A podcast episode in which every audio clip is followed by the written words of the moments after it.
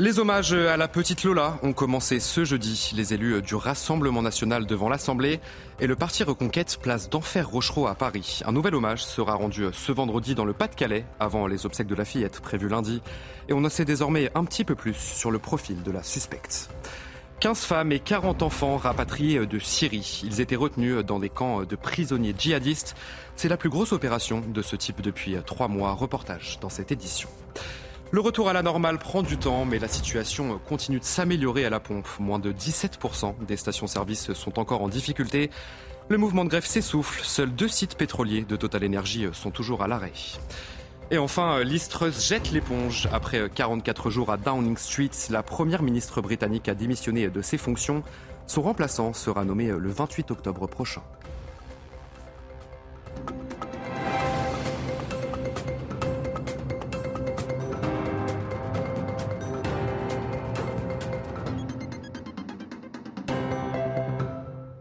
Bonsoir à tous, très heureux de vous retrouver euh, pour l'édition de la nuit. Près d'une semaine maintenant, après la découverte du corps sans vie de la petite Lola, 12 ans, les enquêteurs se penchent sur le profil de la meurtrière présumée. Au terme de sa garde à vue, elle a été mise en examen pour meurtre et viol avec acte de torture et de barbarie sur mineurs de moins de 15 ans et placée en détention provisoire. Mais alors, qu'est-ce qui aurait pu pousser la suspecte à commettre de telles atrocités? Quelles étaient euh, ses motivations? Yael Benamou, Inès Alicane.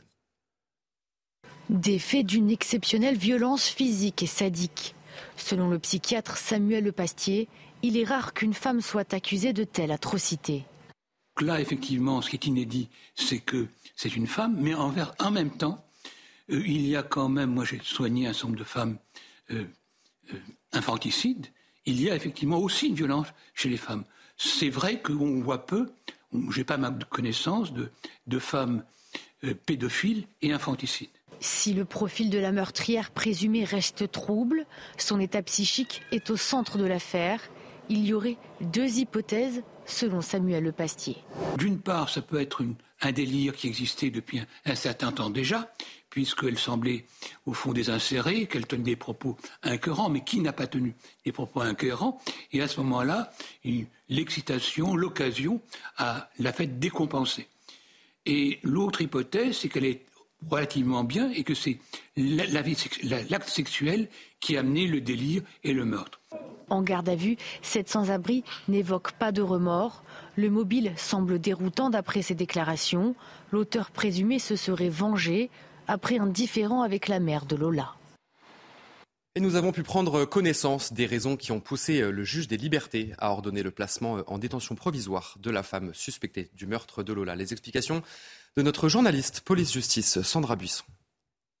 Il s'agit euh, de préserver les preuves et indices, mais aussi d'éviter que la suspecte ne fasse pression sur la famille de la victime, sur certains témoins, et qu'elle ne tente de se concerter avec l'homme mis en examen pour recel de cadavres, cet homme qu'il a accueilli chez lui quelques heures juste après le meurtre. Vu euh, sa situation, la détention provisoire doit aussi permettre d'éviter que cette femme de 24 ans ne prenne la fuite, puisqu'elle n'a pas de domicile fixe, qu'elle est en situation irrégulière, sans emploi, sans ressources, sans euh, logement. Et surtout, le magistrat craint un risque de réitération majeur et souligne, je cite, qu'un passage à l'acte d'une telle extrémité pour un motif aussi vain montre une facilité inouïe dans le passage à l'acte et fait craindre un risque sérieux de réitération.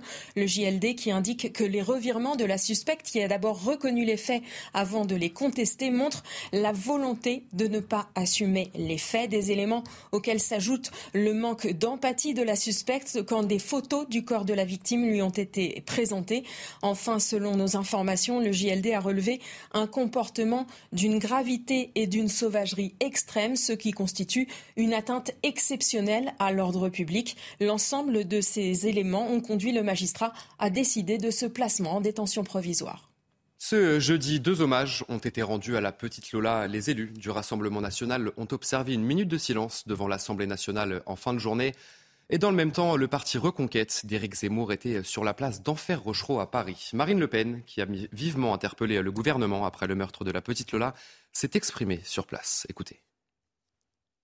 Au fur et à mesure du temps, il est apparu que ce rassemblement s'éloignait de la tonalité que nous souhaitions donner à, cette, euh, à cet hommage. Et à partir du moment où la tonalité euh, n'était pas celle que nous voulions donner, et eh bien nous avons décidé de ne pas y participer. Une minute de silence n'est jamais une récupération politique. Une minute de silence est un hommage.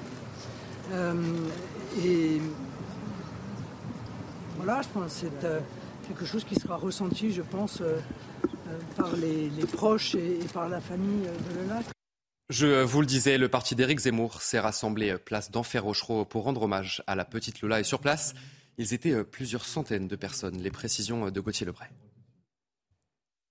Oui, c'est un rassemblement qui s'est plutôt bien euh, déroulé, réunissant plusieurs centaines de personnes sur la place d'Enfer Rochereau, euh, juste derrière moi, pour rendre hommage à Lola. Eric Zemmour a été euh, plutôt discret. Il s'est mêlé à la foule. Il n'est pas resté jusqu'au bout de ce rassemblement. Il y a eu des débordements à la fin. Une vingtaine de militants d'ultra-droite ont commencé à entonner Macron démission ou encore on est chez nous ou encore remigration. On sait qu'Eric Zemmour voulait d'un ministère de la remigration. On a aussi vu le collectif Némésis, un collectif qui se dit à la fois féministe et identitaire avec une banderole disant l'État m'a euh, tué, faisant donc parler quelque part euh, Lola. Vous le savez, le Rassemblement national n'est finalement pas venu à ce rassemblement. Ils ont, eux, observé une minute de silence devant l'Assemblée euh, nationale, suite eh à plusieurs polémiques autour de ce rassemblement, notamment le maire du Pas-de-Calais de la petite commune dans laquelle s'est réfugiée la famille de Lola, qui a dit eh bien s'être entretenue avec la famille et qu'elle ne voulait pas de récupération politique. Un nouvel hommage sera rendu à Lola ce vendredi à Forquereuil, dans le Pas-de-Calais, lieu où réside la famille de la jeune fille. Ces obsèques auront lieu lundi à Lillier. Les parents de Lola appellent à la dignité et au respect avant les obsèques de leur fille. Ils l'ont fait savoir à travers un communiqué pour la mémoire de Lola. Nous souhaitons que les diverses cérémonies se déroulent dans un esprit de sérénité et de calme, loin des agitations politiques et médiatiques. L'actualité également marquée euh, par ces rapatriements de Français retenus euh, en Syrie. 15 femmes et 40 enfants ont pris l'avion en direction Paris. Ils étaient retenus dans les camps de prisonniers djihadistes. C'est la plus grosse opération de ce type depuis euh, trois mois. On voit tout ça avec Clémence Barbier. Ils étaient détenus dans des camps de prisonniers djihadistes dans le nord-est de la Syrie. Cette nuit, 15 femmes et 40 enfants, dont 7 orphelins ou isolés, ont atterri à Paris. C'est la plus grosse opération de rapatriement depuis trois mois. En octobre, seule une femme et ses deux enfants ont été ramenés en France. Des retours au compte-gouttes, comme l'explique le ministre de l'Action et des Comptes publics, Gabriel Attal. Nous, on a fait le choix de faire du cas par cas parce que les situations sont très différentes et parce qu'on doit être évidemment extrêmement précautionneux. Et donc, vous l'avez dit, les enfants ont un suivi euh, médico-social euh, et euh, les mamans, les femmes sont remises à la justice. Personne n'est laissé dans la nature. Une stratégie du cas par cas assumée, mais difficilement tenable sur le plan international. En septembre dernier, la Cour européenne des droits de l'homme avait condamné la France pour ne pas avoir justifié son refus de rapatrier deux femmes et leurs enfants de Syrie. Georges Fenech, ancien député et magistrat. La France a été amenée à changer totalement de doctrine ça n'est plus du cas par cas, mais là, on rapatrie aujourd'hui. Il y a déjà eu un premier gros rapatriement le 5 juillet, et cette fois-ci, c'est donc 15 euh, femmes et 40 enfants qui ont été rapatriés par la France, et d'ailleurs qui ne fait que suivre euh, l'exemple des autres pays européens. Le sujet du retour des femmes de djihadistes est extrêmement sensible. Selon les autorités, il restait en juillet une centaine de femmes et près de 250 enfants dans les camps syriens. Et dans l'actualité euh, également, les suites du procès de l'attentat de Nice. Ce jeudi, le maire de la ville, Christian Estrosi, s'est défendu de toute défaillance de la sécurité euh, le soir du drame. Personne n'avait envisagé l'impensable, a-t-il déclaré. À l'époque, Christian Estrosi était le premier adjoint de la municipalité en charge de la sécurité. On va faire le point avec Noémie Schulz et Sacha Robin. Signe que son audition était très attendue par les victimes, les proches de disparus, Christian Estrosi a répondu pendant plusieurs heures aux très nombreuses questions des partis civils qui jugent la ville de Nice en partie responsable du très lourd bilan humain de l'attentat. À l'époque, il est premier adjoint au maire en charge de la sécurité. Note à l'appui, celui qui est aujourd'hui le maire de Nice balaie point par point les reproches qui ont pu être faits et notamment cette question souvent soulevée par les victimes, pourquoi n'y avait-il pas de plot en béton pour bloquer l'accès à la promenade des Anglais? La première fois qu'une attaque avait lieu avec un véhicule bélier, insiste Christian Estrosi. Il n'a jamais été demandé à la ville de Nice d'utiliser des glissières en béton, ni pour le feu d'artifice, ni pour l'Euro 2016, contrairement à ce qui a été affirmé à de nombreuses reprises. Cette réponse n'a pas convaincu les partis civils. J'ai envie de vous dire que c'est la réponse de, de la facilité. Euh, est-ce que gouverner, c'est pas prévoir? Et là, en l'occurrence, c'est se dédouaner d'une forme de responsabilité. Euh, ce, mode opératoire était un mode de, opératoire qui était reconnu, qui a été répertorié. Et en ce qui concerne le plan de sécurité pour l'euro, c'est un mode opératoire qui avait été envisagé. Au fil des heures, Christian Estrosi n'en démord pas. Ce qui est arrivé n'aurait pas pu être évité. A posteriori, on peut toujours se demander pourquoi on n'a pas imaginé ce qui était inimaginable dans toute la France. Mais aucune réunion de préparation ne l'avait envisagé. Et aujourd'hui, comme hier, rien n'empêcherait un camion fou d'attaquer la foule. Les EHPAD, de nouveau pointés du doigt, la Direction générale de la concurrence, de la consommation et de la répression des fraudes a mené une nouvelle enquête qui révèle qu'une maison de retraite privée sur deux a été sanctionnée pour clause abusive, erreur d'information sur les prix ou encore pratique commerciale trompeuse. Maëma Alami, le sujet. Trois ans d'enquête, près d'un millier de contrôles et un bilan alarmant. Les services de la répression des fraudes épinglent les EHPAD privés pour des pratiques commerciales irrégulières. Plus d'un établissement sur deux présente au moins une non-conformité. Les contrôles effectués entre 2019 et 2021 révèlent des manquements divers et variés. Exemple, des établissements se vantent de disposer d'un jardin thérapeutique alors qu'il s'agit de simples bacs pour jardiner. D'autres disent offrir des prestations en réalité inexistantes, des séances de podologie ou des salons de coiffure par exemple. Des tromperies qui s'accompagnent d'abus financiers comme des demandes de dépôt de garantie colossaux, des facturations abusives ou encore des écarts entre les prix affichés et ceux réellement appliqués. Face à ces manquements, les services de la répression des fraudes ont privilégié la pédagogie, mais des sanctions ont également été prises dans les cas les plus graves. 17 procès-verbaux ont été dressés. Et une bonne nouvelle puisque la situation dans les stations-service continue de s'améliorer, même si le retour à la normale prend un petit peu de temps. Ce jeudi, moins de 17% des stations-service étaient encore en difficulté. Le mouvement de grève s'essouffle. Seuls deux sites pétroliers de Total Energy sont toujours à l'arrêt. Mathis Jansma, Inès Alican. Après la levée de la grève dans la raffinerie de Donge en Loire-Atlantique, c'est sur les sites pétroliers de Flandre, dans le nord, et celui de la Med, dans les Bouches-du-Rhône, que le mouvement est désormais suspendu. En revanche, deux autres sites ont décidé de poursuivre leur bras de fer avec la direction de Total Energy, au sein de la raffinerie et du dépôt de Gonfreville en Seine-Maritime et au dépôt de Fézin dans le Rhône, où des salariés ont été réquisitionnés. À quelques jours des vacances scolaires, la pression monte pour le gouvernement. Au niveau national, 16,9% des stations-service étaient encore en difficulté selon le ministère de la Transition énergétique. Au sein de la majorité, on espère que la situation continuera de s'améliorer. De son côté, Total Energy a rappelé qu'un accord avait été conclu avec les deux syndicats majoritaires du groupe. Cette crise des carburants touche bien sûr tous les automobilistes, mais touche moins les citadins que les ruraux. Les agriculteurs font partie de ceux qui sont le plus impactés. En Haute-Garonne, un reportage signé Jean-Luc Thomas. Sur son exploitation, cet agriculteur consomme en moyenne 150 000 litres de carburant par an. Par rapport à l'année dernière, sa facture a doublé. Sur une journée, si on prend le poste en silage par exemple, euh, une machine qui consomme à peu près 400 litres de fuel par jour, donc euh, le calcul est vite fait, 2 euros le litre, euh, ça fait 800 euros par jour. Pour nourrir les animaux, pour le paillage, les engins agricoles sont tous de gros consommateurs de carburant, sans parler des énormes tracteurs. Aujourd'hui, on prend à peu près 70-80 centimes de plus euh, que l'an dernier. On consomme à peu près sur un hectare de 80 à 100 litres euh, par hectare et par an, donc l'équation n'est pas bonne. La situation devient critique, elle pourrait même être fatale pour certaines exploitations. On subit des hausses de gasoil, des hausses d'engrais, euh, des hausses sur toutes nos matières euh, premières. Et j'ai peur que pour certaines exploitations, notamment chez les jeunes agriculteurs qui n'ont pas des trésoreries euh, très fiables, on ait des exploitations qui mettent la clé sous la porte avant la fin de l'année. Le GNR, le gasoil non routier qu'utilisent les agriculteurs, tourne actuellement autour d'un euro. L'article 49.3 de la Constitution, de nouveau utilisé par le gouvernement. La Première ministre a une nouvelle fois engagé la responsabilité du gouvernement sur la partie recette du projet de loi de financement de la sécurité sociale et nouvelle motion de censure a été déposée par la NUPES. On change de sujet avec ce phénomène inquiétant pour le moment seulement en Ile-de-France. Ces lycéens qui veulent en découdre avec les forces de l'ordre. Depuis le début de la semaine, des échanges violents ont eu lieu devant une vingtaine d'établissements scolaires âgés d'une quinzaine d'années. Ces jeunes n'hésitent pas à utiliser des tirs de mortier d'artifice et des cocktails Molotov. Amaury Bucco, Aminata Damé. Effet boule de neige dans les lycées franciliens.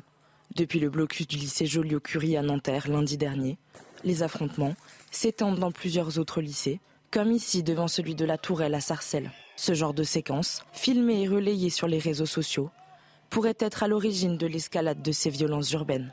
Aux dernières nouvelles, au moins 20 lycées étaient concernés, les plus récents étant dans trois lycées à Trappes. Pour faire face aux forces de l'ordre, ces jeunes généralement âgés de 14 à 17 ans utilisent des tirs de mortier, des cocktails Molotov ou encore incendient des poubelles. C'est de constater que dès l'instant maintenant où il y a des rassemblements euh, avec une présence policière à proximité, euh, nos collègues sont pris à partie. Alors on a euh, une volonté très certainement de, de défier l'ordre un rassemblement et tout de suite on part sur des, sur des faits de violence. Donc c'est quelque chose qui a tendance à malheureusement généraliser et à tout de suite, tout de suite avoir lieu dès qu'il y a des rassemblements devant des lycées. Depuis lundi, une dizaine de jeunes ont été interpellés. La présidente de la région Île-de-France, Valérie Pécresse, en appelle au calme et à la sérénité. Les euh, dirigeants de l'Union européenne réunis pour deux jours à Bruxelles, ils vont tenter de réduire le coût euh, de l'énergie. Berlin refuse le plafonnement du prix du gaz voulu par la France et d'autres pays. Et l'Allemagne est accusée de faire cavalier seul avec son nouveau plan de soutien aux Allemands pour lutter justement contre l'inflation. Emmanuel Macron et le chancelier allemand se sont entretenus euh, ce jeudi. On va écouter le chef de l'État français. On ne peut pas faire des choses routinières dans un contexte où c'est exceptionnel. Mais on travaille ensemble. J'étais il y a dix jours, vous savez, à Berlin. Le chancelier sera là prochainement aussi. On a, on a beaucoup d'échéances. Que nous travaillons ardemment. C'est une crise qui frappe tous les pays d'Europe et qui euh, d'ailleurs percute le modèle européen. Et donc, euh, moi, mon souhait, c'est toujours de préserver l'unité européenne et aussi l'amitié et l'alliance entre l'Allemagne et la France. Dans l'actualité également, Liz Truss qui jette l'éponge après 44 jours à Downing Street. La première ministre britannique a démissionné de ses fonctions euh, étant donné la situation. Je ne peux accomplir le mandat pour lequel j'ai été élu, a-t-elle déclaré. Une démission approuvée par 80% des Britanniques selon un sondage. Son remplaçant sera nommé le 28 octobre prochain. Et depuis Bruxelles, Emmanuel Macron a réagi à cette décision de Liz Truss. Écoutez. Je ne ferai pas de réaction, je ne m'immisce pas dans la vie politique britannique, mais je veux dire que j'ai eu l'occasion euh, à plusieurs reprises de rencontrer Liz Truss et nous avons encore échangé cette semaine et nous avions une relation de, travail qui se, construisait et je souhaite que, en tout cas, euh, la Grande-Bretagne puisse trouver le plus rapidement possible la stabilité, aller de l'avant. C'est bon pour nous et c'est bon pour notre Europe. Et on voulait euh, terminer ce journal avec ces images euh, impressionnantes, celle d'une baleine à bosse prise dans les cordes d'une grosse bouée. Ça s'est passé au large des côtes de l'île Taxada, à l'ouest du Canada. Elle a été sauvée grâce à l'intervention euh, des pêcheurs locaux sur place, à savoir que les baleines à bosse peuvent mesurer jusqu'à 14 mètres de long et peser jusqu'à 45 tonnes. C'est la fin de ce journal, mais vous ne bougez pas puisque vous en avez l'habitude. Tout de suite, c'est votre journal des sports. Et on va parler euh, Ligue Europa et Arsenal qui euh, poursuit sans sans faute. Je ne vous en dis pas plus. Vous restez avec nous. C'est votre journal des sports. Et on ouvre donc euh, ce journal des sports avec la Ligue Europa de football et Arsenal qui poursuit son sans faute. Les Gunners ont dominé le PSV Eindhoven dans un match en retard de la deuxième journée des phases de groupe. Un court succès, un but à zéro acquis grâce à un but de Granité Chaka à 20 minutes du terme. Une victoire qui assure aux Londoniens leur qualification pour le prochain tour et qui confirme l'excellent début de saison des leaders de la Première Ligue.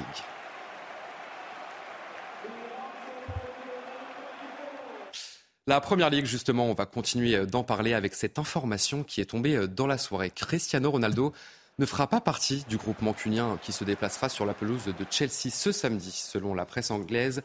La star portugaise serait sanctionnée pour avoir quitté le stade avant la fin de la rencontre gagnée contre Tottenham. C'était mercredi. Un geste dans la continuité du mécontentement affiché depuis le début de saison par le quintuple Ballon d'Or. Et face aux rumeurs de départ, Cristiano Ronaldo a réagi quelques heures plus tard via un communiqué que vous voyez à l'écran. Je sens que je dois continuer à travailler dur à Carrington, soutenir mes coéquipiers et être prêt à tout dans n'importe quel match. Céder à la pression n'est pas une option. Ça n'a jamais été le cas un an après son retour. La suite de l'aventure semble plus que jamais incertaine pour Cristiano Ronaldo. Et on va partir euh, en Espagne à présent avec de la Liga après une semaine cauchemardesque marquée euh, par la défaite contre le Real et le nul en Ligue des Champions. Le Barça devait impérativement réagir et les Catalans n'ont pas tremblé face à Villarreal. Une large victoire, 3 buts à 0, un succès qui porte une nouvelle fois le saut Robert Lewandowski. L'attaquant polonais a inscrit un doublé en seulement 4 minutes avant qu'Ansu Fati ne parachève le succès des Blaugrana. Le Barça en profite pour revenir à seulement 3 points du Real Madrid. Et vous voyez le dernier but à l'écran. Et on va terminer euh, ce journal des sports avec de la MotoGP euh, ce week-end sur Canal+, avant-dernière manche de la saison sur circuit de Sepang en Malaisie. Le champion du monde en titre Fabio Quartararo est en opération reconquête, une semaine après avoir perdu la tête du championnat. 14 points le sépare désormais de Francesco Bagnaia. L'Italien pourrait être sacré dès ce week-end si l'opération semble compliquée. Quartararo veut encore croire en ses chances. Je vous propose justement de l'écouter. Euh, ça fait pas mal de temps que j'ai un petit peu du mal à, me faire plaisir en course, donc euh, je, vais, je vais faire le maximum pour, pour m'amuser. Et je pense que c'est souvent comme ça que, que, les résultats arrivent. On sait que c'est difficile, mais je veux rien lâcher. Euh, on n'a pas fait tout ce chemin pour, pour relâcher dans les deux dernières courses. Je veux pas penser au titre, je veux juste penser à faire deux courses de, de malade. Allez, euh, vous restez bien avec nous sur CNews. Dans un instant, un prochain journal et nous reviendrons sur ces hommages euh, à la petite Lola qui ont commencé euh, ce jeudi. Les élus du Rassemblement national devant l'Assemblée et le parti Reconquête place d'Enfer Rochereau. Un nouvel hommage sera rendu ce vendredi dans le Pas-de-Calais avant les obsèques de la fillette qui sont prévues lundi. A tout de suite sur CNews. Retrouvez tous nos programmes et plus sur cnews.fr.